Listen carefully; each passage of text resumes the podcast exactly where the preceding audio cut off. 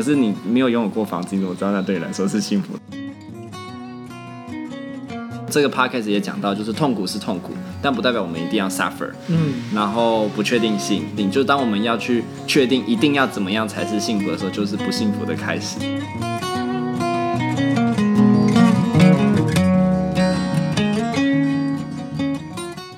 大家好，欢迎收听 CC 灵芝，我是阿策，我是阿坤，这是一个吸收人生日月精华的频道。我们邀请你在这段时间与我们一起自在的 CC 灵芝。今天我们要来用 Podcast 聊 Podcast。哇哦！之前有分享过我最常听、最常听的节目，这样子叫 Hidden Brand。对，最近有听到一集，就是在讲关于幸福的。然后那集的标题叫做 The Path to Contentment，就是通往有点像是满足啊、幸福啊的道路这样子。然后我觉得听完以后非常。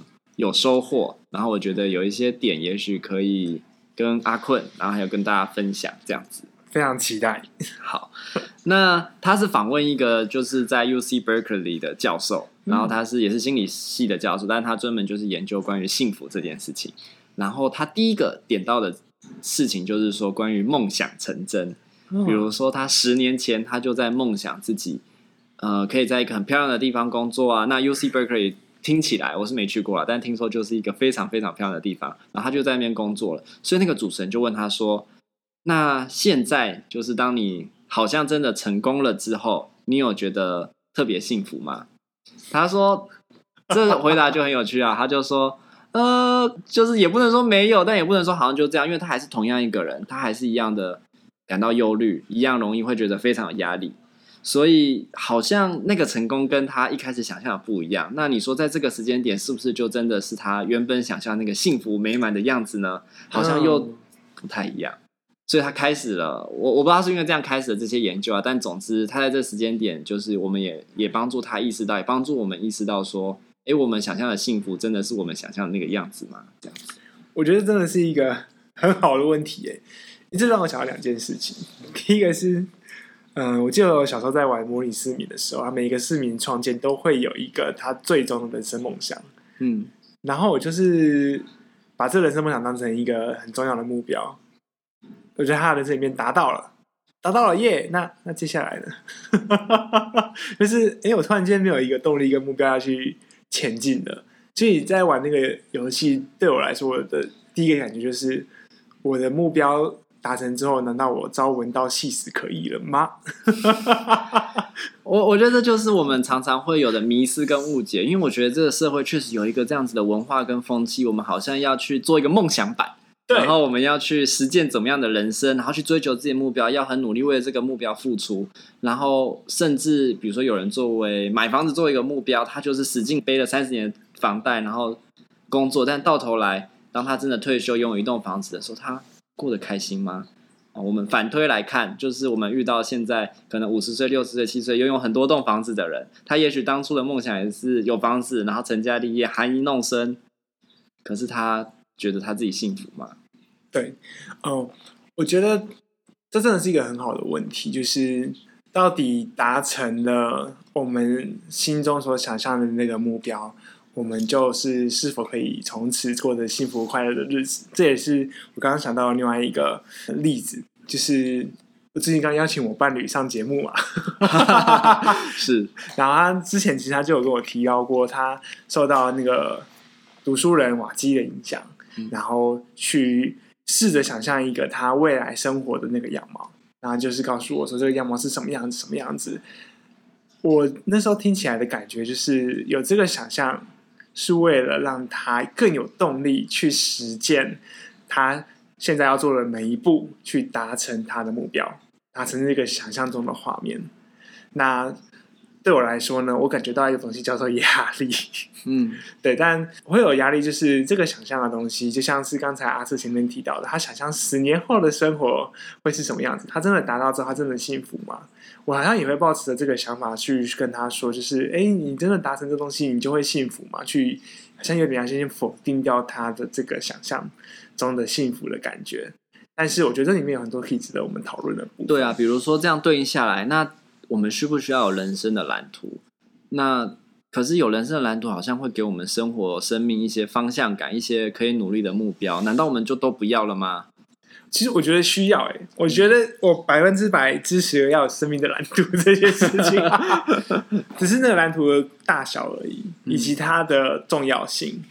对我对我来说，就是我会比较，我个人的习惯是我倾向设计很多很多的小计划，一个一个达成，然后就会从里面获得。呃，可能很小很小的成就感，可是这些小的成就感支撑着我往某一个方向继续前进。嗯，那个方向可能在我画小设计图的时候开始逐一的被构筑，嗯，直到我真的往前继续走。但我觉得那不会是有终点的位置。好，我觉得这个概念就可以回到我在听那个节目的时候，嗯，另外一个我也觉得很有收获的点，他就在讲我们常常期待越高，就越不开心。哦比如说你刚刚在讲生命的蓝图，当我们对生命蓝图的期待越大，就最容易不开心，因为我们太幻想一个 perfect 的经验，要有一个很完美的样子。那即便我们已经很接近了，已经 good enough 了，但是我们都会觉得没有啊，这里没达到，没有啊，那里没达到。那在节目中举的例子就是那个受访者，他那个教授，他在帮他孩子准备一个 party。然后是一个非常盛大的生日 party，然后就会邀请很多朋友来啊，然后他们都已经期待很久，规划好了，然后可能不同的家长准备了蛋糕啊、派啊，然后还有想了很多好玩的团康活动，就是要让孩子非常开心的玩。他想象的画面就可能他们坐在树下，孩子们在草地上奔跑，然后玩这些活动是一个非常幸福、和乐、快乐的样子。可是事实上就是那天可能下雨啊，事实上就是因为下雨，所以很多事情都。不尽完美啊！他们可能只能躲在树下，只能躲在帐篷里，然后大家面面相觑，然后好像很多活动统统都不能做了，所以他们就有非常强大的失落感。可是相对之下，他有另外一个经验，就是他们指定的一个目标，就是可能是让孩子聚在一起，里面还是有很多不完美，可是孩子们就玩的非常开心，嗯、因为他们都没有事先预想一个非常高、非常 perfect 的期待，所以一切通通都是让他们觉得非常美好的经验。最不开心的反而是准备的这些大哦，没有，这这一场 party 是孩子跟家长都不开心，因为大家都为了这个很很大的 party 在筹备、在准备、在预期，所以就是因为带着这样很大的预期跟很高的预期，后面就有很大的失望。嗯，那我这样就蛮好奇的，因为我觉得第一个就会想象说，对啊，我们抱呃期待越高，跌的就越重，那我们就要因此而不抱有期待了吗？这个问题吗？你要问我吗？我蛮好奇他里面有没有讲的。他他他其实是不是这样的？因为其实我们还是会有一些预期，还是会有期待。那个是让我们去追求更好生活的某种形态跟方式，嗯、就像蓝人生蓝图一样。可是，也许我们该切开来的事情是，这些东西不等于幸福。当我们在追求幸福，在理解幸福是朝不同的方向在理解，所以我们不能缘木求鱼嘛。就是我们可以，我们刚才讲的都可能是追求的一种成功，追求的一种完美。但它不等于幸福。嗯，那常常，那到底幸福的关键是什么呢？阿坤觉得呢？我觉得幸福的关键嘛，呃，因为我以前就听过很多那种呃关于幸福的争辩是什么的一个讨论。嗯、那对我来说，我觉得我会把幸福定义为嗯、呃，能够满意你现在的生活的部分，嗯，能够满意你的人或是你周遭的关系，你是满意的。我觉得那就是一种幸福。对，所以这一集的标题叫做 The The Way to Contentment，其实是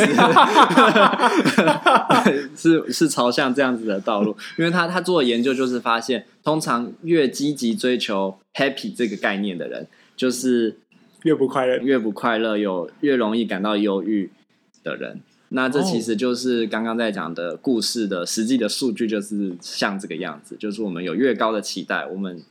通常，或是越去追求某一个东西的时候，常常带来的其实是越多的失望。嗯，我我其实就蛮好奇的，我这样听起来好像是说，我们要让自己变成一个比较容易满足的人嘛？我不知道这样的说法有没有正确。就是当然，我们越满足的情况下，我们就越不会觉得我们生活有什么样的状况。嗯，不过在我的我用我的我的社会的、嗯、呃学习里面，就是能不能够。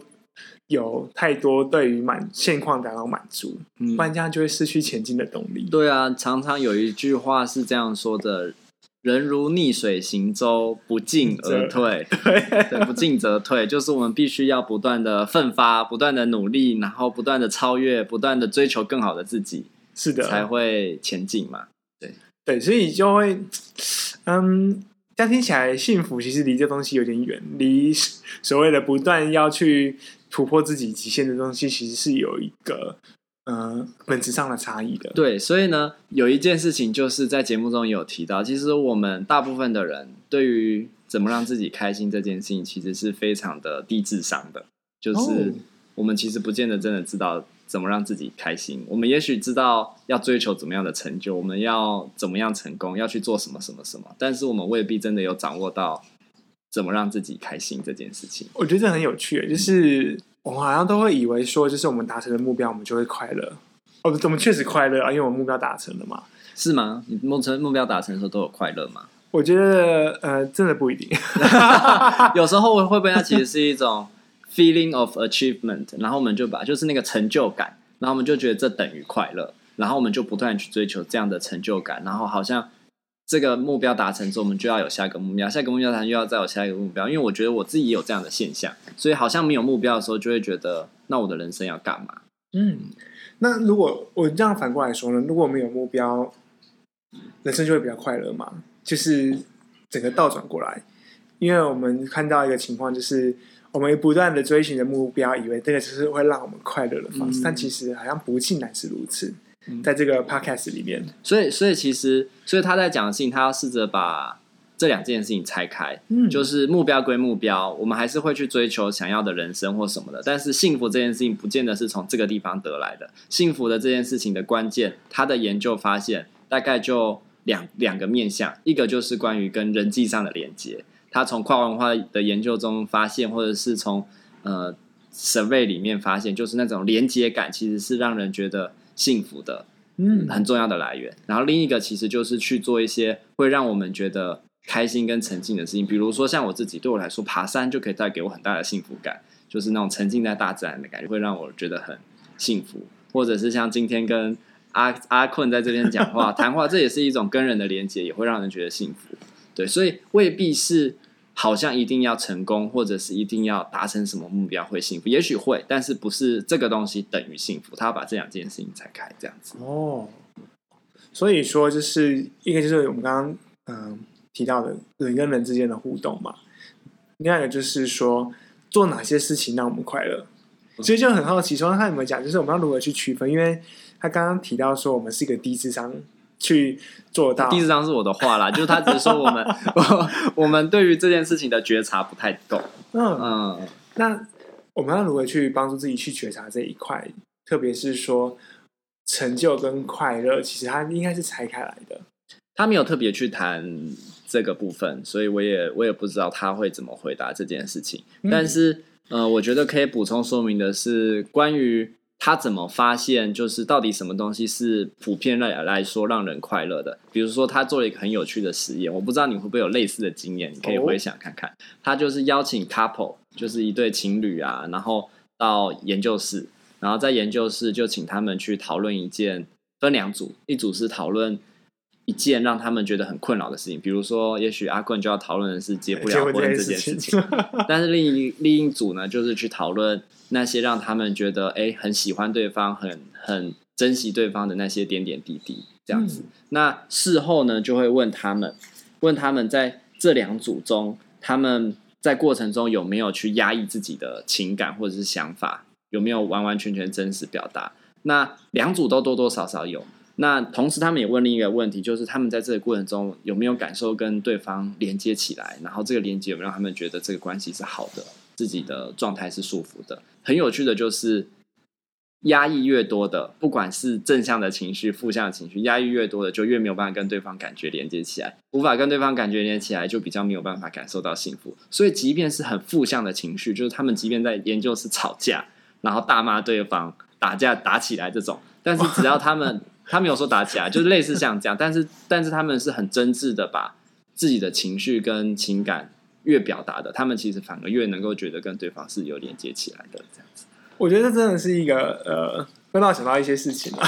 请说，请说。特别像是说，呃，因为我们其实我们也是因为这个困难，特别是节目上遇到一些，我不知道用“阻碍”这个词好不好，但就是没有那么顺利，就阻碍。不过就像是呃，我们最近其实花了一些时间去讨论关于。关于这个阻碍的部分，因为其实在这个阻碍里面，我们有很多很多不一样的价值观。不论是针对结婚的要求啦，然后希望求婚可能是要有祝福的，还是不要有祝福的？这样，因为其实我觉得很重要，就是到底他在想什么，然后我能不能告诉他，我其实我在意的是什么？这件事情对我来说会比较重要。就是特别是说，我很害怕我自己讲出我自己的真实想法之后，他会说你怎么这样想，或是你这样想不对。那对我来说，那就会是一个很大的打击，就是原原来我在关系里面，我也没办法去表达我自己。嗯，但可能真的有一天就开始吵架了，就是我真的把我的想法很用力的说出来了，嗯，很大声的说出来了，然后嗯，听起来好像对关系来说是一个蛮大的破坏。可是以我自己的经验来说，我也有这样的告诉我的伴侣说，就是我其实期待的是什么的时候，好像。才是真正能够静下来去看看，说，欸，原来我一直以为的他，其实不是这个样子。其实他有更多想要说出来的话，这样。嗯。所以我觉得从这个地方延伸，这就是一个很棒的经验啊！我们如果能够更真实的表达自己，一部分就我们才更能够看见对方的样子，而不是我自己想象或者是担心那个样子。那同时在这个过程中，我们其实才真的能够跟别人。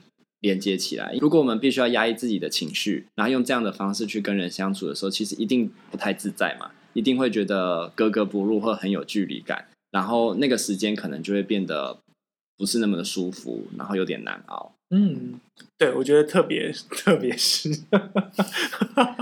所以所以他在节目中还有提到一个很重要的概念，就是我们常常会觉得负向的情绪不好。但其实不好的不是这些负向的情绪，有一些处境也许确实是很艰难。我们接受这些负向的情绪，不代表我们要接受这种我们很不满意的状况或者是结果。比如说买不起房子，不代表我们就就是接受我们对于这件事情可能很无奈无助，或是没有希望感这样这样的情绪，以后就代表我们要接受这样的处境。但这这两件事情，他对他来说，他也觉得可以同时存在。就是我们可以接受这样的情绪，但我们还是可以同同时回过头来面对这样的处境。那因为我们常常会觉得，好像接受这样的情绪以后就好吧，那就没救了，那就就这样了。可是因为他会发现，就是关于幸福这件事情，其实是当我们不断的去抗拒，像刚刚讲的压抑，可能有的负向情绪的时候，会让我们没有办法去创造有幸福的经验。比如说，我们可能就跟人更没有办法连接，我们就会变得更孤单、更忧郁、更无助，这样子。嗯哦，啊，所以对他来讲，如果说我们要去通往幸福的道路上面，其实蛮大一块就是我们能不能够呃去表达我们的所有的情绪，不论是正面的或是负面的，对，能够接受你任何的感觉。嗯，这这也是另外一个面向，就是除了表达之外，也要回到自己身上去接受，或者就是去接受我的伴侣他的一个可能比较负向的情绪，他可能。呃，可能我自己有我自己不爽的地方，他可能有他自己不爽的地方。可是我们能不能摊开来去讲，嗯、然后讲的过程中不会带着这么多的防备，嗯、去说你的不爽是不对的，嗯，或是你的不爽无可奈何 之类的。可是我觉得对我们来说，我们关系很重要的一环就是我知道你不爽，然后我也想要去一起去解决这个不爽。虽然有时候我会因为你的不爽而也觉得不爽。可是至少我会知道说，好，我们都有不爽的情绪，但我们还是希望可以继续走下去的这个部分。嗯，没错，所以他也在提倡一件事情啦，就是其实是我们在其他集可能有聊过的，就是我们会不会对于自己的负面情绪做二次的评价跟批判？那就是刚刚在讲，我们没有办法接受自己拥有这些负面的情绪嘛，或者是没有办法接受自己怎么是一个这样的人。但那个教授在节目中举到的例子，就比如说他在当那个研究生的时候，因为研就是 graduate student，他们都需要去发表会，然后去报告自己的研究啊、proposal 啊，或者是 paper 啊什么的。他发现就是在大家面前讲话，他非常的焦虑紧张，然后常常会觉得自己怎么会有这些情绪，然后他就会回过头来指责自己，就是我怎么会这么紧张、这么焦虑？这样子我还有办法当一个教授吗？就好像我自己申请博士班的时候，我如果觉得在写的过程中非常的挫折，或是 paper 看不懂的时候，我就觉得，你看我连这 paper 都看不懂了，我还能申请什么博士班吗？就会否定自己，让自己没有办法继续走在这条路上。我就蛮好奇的，嗯、对嗯，我就想就是就回到阿瑟这边，嗯，因为那时候阿瑟跟我推荐这一集，然后说听了之后有很大的感触。你觉得对你来说最大的感触会是什么呢？是刚才刚才那一段，就是准备博士论文的过程吗？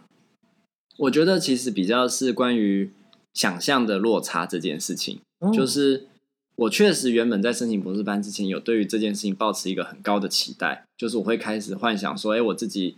呃，怎么样拿到面试的机会？然后可能去美国、去德国面试，然后去那个地方，在学校的场景是怎么样？然后跟那些教授的互动，然后可能会讲什么？他们会回答我什么？然后那些接待的流程啊，嗯、就是会想到这些事情，然后想象这些事情可能会发生。那也包含像我之前在可能在准备托福的时候，我想象我之前有一个好的经验了。那我这一次虽然说时间很短，可是我怎么样准备可以有一个非常理想的结果？但是。现实就是会挑战你嘛，就是现实就是会告诉你，哎，事情不是长那个样子哦，所以这时候就会有一个非常大的失落。可是你说真的那么糟吗？如果你退十步来想，就好像也还好。可是会那么糟，就是因为我有一个很高的预期在那个地方，所以对应来说就是啊，失败了。我就是一个那个 gap 就会让我看到我是一个废物这样子。我大概懂那个感觉，就是呃，我觉得换句话说，对我来讲。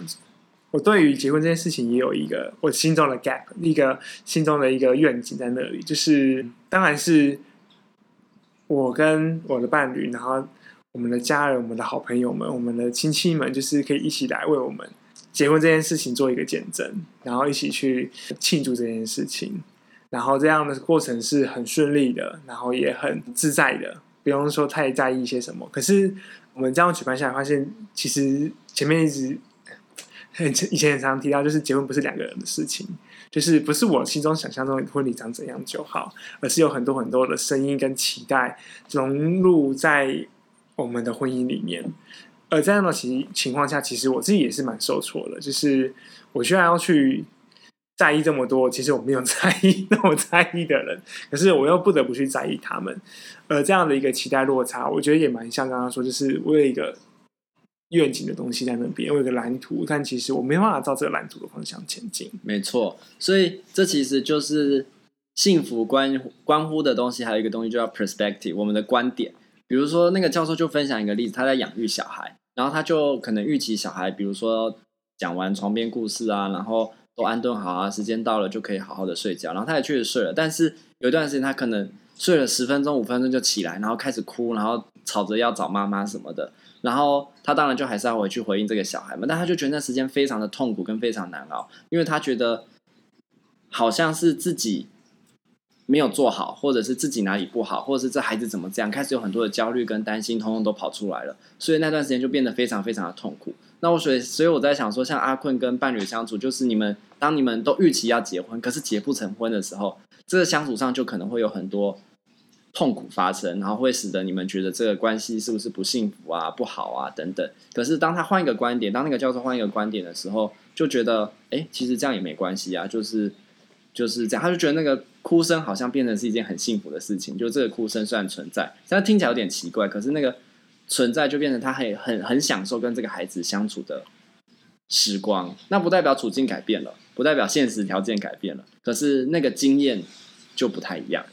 我觉得这是很有趣的部分，就是嗯，我们都知道，就是处境是真实的存在在那里，它就是一个外在客观的部分。然后很多时候会因为我们内在的经验呐、观点呐，去改变这个呃，对于我们所遭遇到事情的解释。有的时候我就会在想说，我究竟是要催眠我自己，还是我其实是真的能够这样去解释我所遭遇到的经验？我觉得那东西就会是一个呃蛮重要的落差，特别是在于说我的这个幸福的东西是我发自内心的，还是是我想象出来的？嗯，所以很常说就会听到说，那我们要尝试做一个观点上面的转换。我觉得那对我来说，那确实是一个必要的事情。然后会再多一层思考的是，我这样的观点的转变，它究竟是一个自我安慰，还是这样的自我安慰也没有问题呢？这是一个很好的问题啊，因为我觉得这也是我们常常会对自己好不容易生出了一个自我安慰之后，又会马上随即而来的海浪，对，然后要把我们卷回大海之中，这样子，没错，对。那所以有一句话是这样说嘛，就是痛苦是无可避免的，但是受苦是可以选择的。嗯，那好像有些时候我们就是必须让自己选择受苦，然后好像受苦够了，我们就会选择。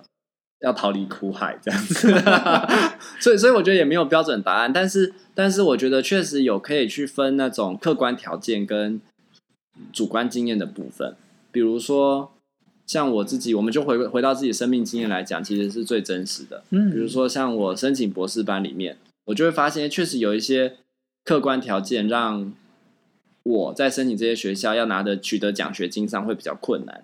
那当然，一来是因为我想要做的研究是很台湾、很本土的研究。那如果你自己绕出去想，不要想我或想这学校，就是跳到第三者来看，那一所外国的学校会有多少意愿去资助一个在台湾的研究呢？这是这是第一个问题嘛。那第二个就是很多的客观条件，比如说，哎，我的英文成绩确实虽然说有考到够标准，可是客观条件显示，它其实会需要一个更好的英文成绩来来达成。那就是这个客观条件其实就没有达到嘛。那也许你看到这些客观条件的时候，你就可以自我安慰说：好啦，所以也不见得就是我是一个废物，或者是我是一个不好的人，所以也许不会那么的 sad。但是你回过头来，马上也有一个声音说：那这其实都只是借口，就是就是你看你就是没有成功，结果论，对，就结果论。嗯，我觉得这还是一个蛮需要去注意的一个，我把它。视为陷阱，就是当我们的努力没有办法达成我们的结想要的结果的时候，我们就认为这个努力是失败的。但其实我觉得不是，就是这样讲真的很拔辣，然后看起来很像就是在灌鸡汤这样。这样不是自我安慰吗？我我就回过头来问你刚刚问的问题嘛，这样是不是自我安慰？是没错，可是我觉得自我安慰是必要的，因为我们就会很容易陷入到一个呃视野被遮蔽的状况，就是。我就是立刻把我所有过去所累积起来的东西一次打翻，就跟海浪一样，包含我的自我安慰也被我打翻了，这样子。所以我觉得那才是一个陷阱的地方，是在于，其实我们要如何去评断我们所付出来的努力到底公不公正、值不值得、有没有价值，是来自于最后的结果而已吗？那当然还会占很大一个的一个标准，但我觉得也回到。不论是自己还是我们跟人跟人的连接部分，就是别人看我的努力，他其实有没有看见？其实我为了这件事情付出多少心力？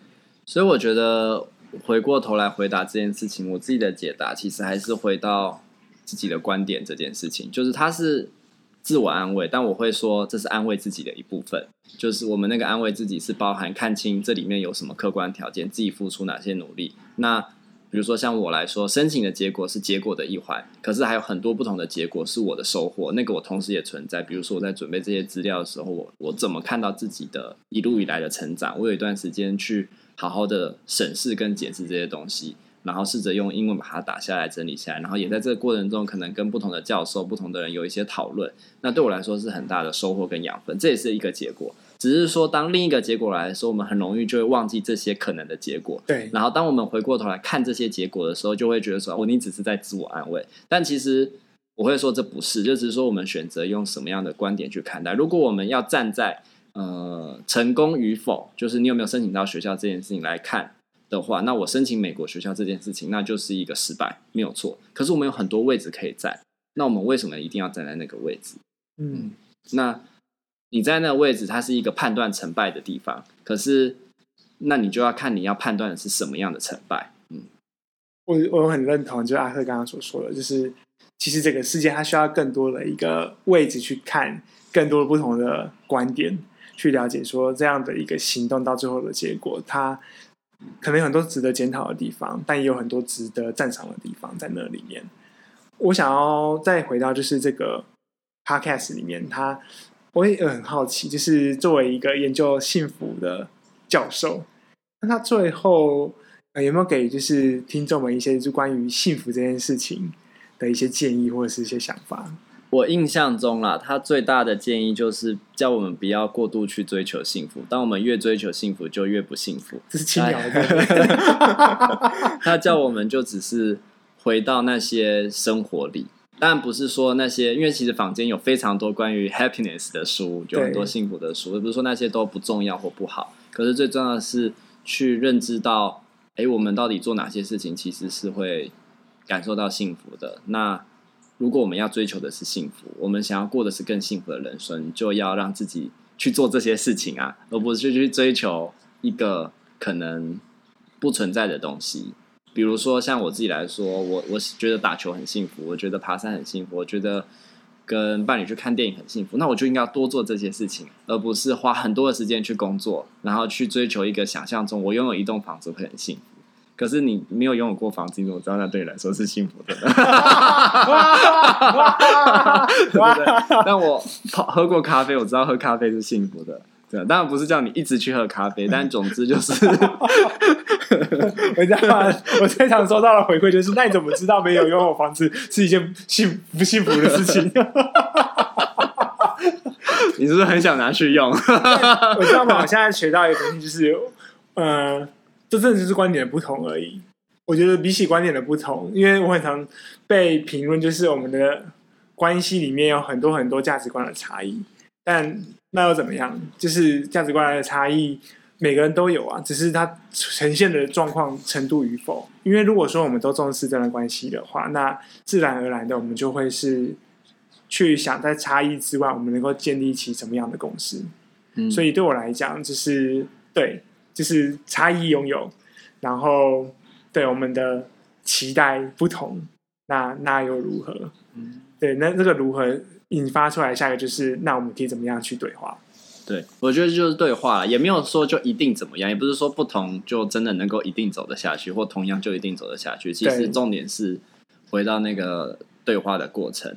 那补充你刚刚前面问我的问题，我觉得还有两个概念可以提供分享给大家。那一个其实就是前面已经有提到的，就是能够接纳自己负向情绪的这件事情。就是情绪其实就像是流，它就是会来来去去，就是不要再二次的对自己的情绪做这样的批判，不管是负负向或正向，就是让它出现这样子。嗯。然后我觉得另一个概念虽然说很认知啦，但是它也许也可以帮助我们切换观点。比如说，我们常常觉得我们需要怎么样才幸福，我们需要怎么样才可以成功，我们需要怎么样才能怎么样。那可是，也许我们可以改成，不是说我们都不要那些东西，而是我们，哎，我偏好，就是英文就是 I need to blah blah blah，或然后变成 I prefer blah blah blah，那就是没有说我今天没有达到这里的时候就不行或不可以嘛。那我只是偏好这样，那你说我们其实有可能也就是在这个路上啊，嗯，只是未必就是长那个样子而已，对对对。我觉得那真的是一个蛮重要的认知的转换啦。因为就从绝对变成了更多的可能性，嗯，然后也是接受那个 uncertainty，就是我们生命中必须包含的三个元素。我们从电影中学到的就是痛苦嘛，不确定，痛苦不确定。那痛苦其实不见得，就像这部这个 podcast 也讲到，就是痛苦是痛苦，但不代表我们一定要 suffer。嗯，然后不确定性就其实包含这件事情，就当我们要去确定一定要怎么样才是幸福的时候，就是不幸福的开始。嗯，那所以我们如果能够。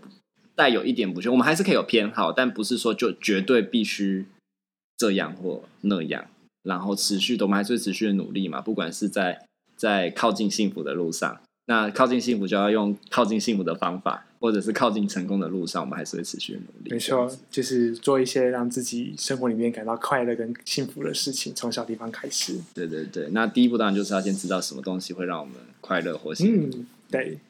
最后，希望可以帮助大家，可以重新理解一下什么是幸福，然后自己想要的幸福，以及如何去达成。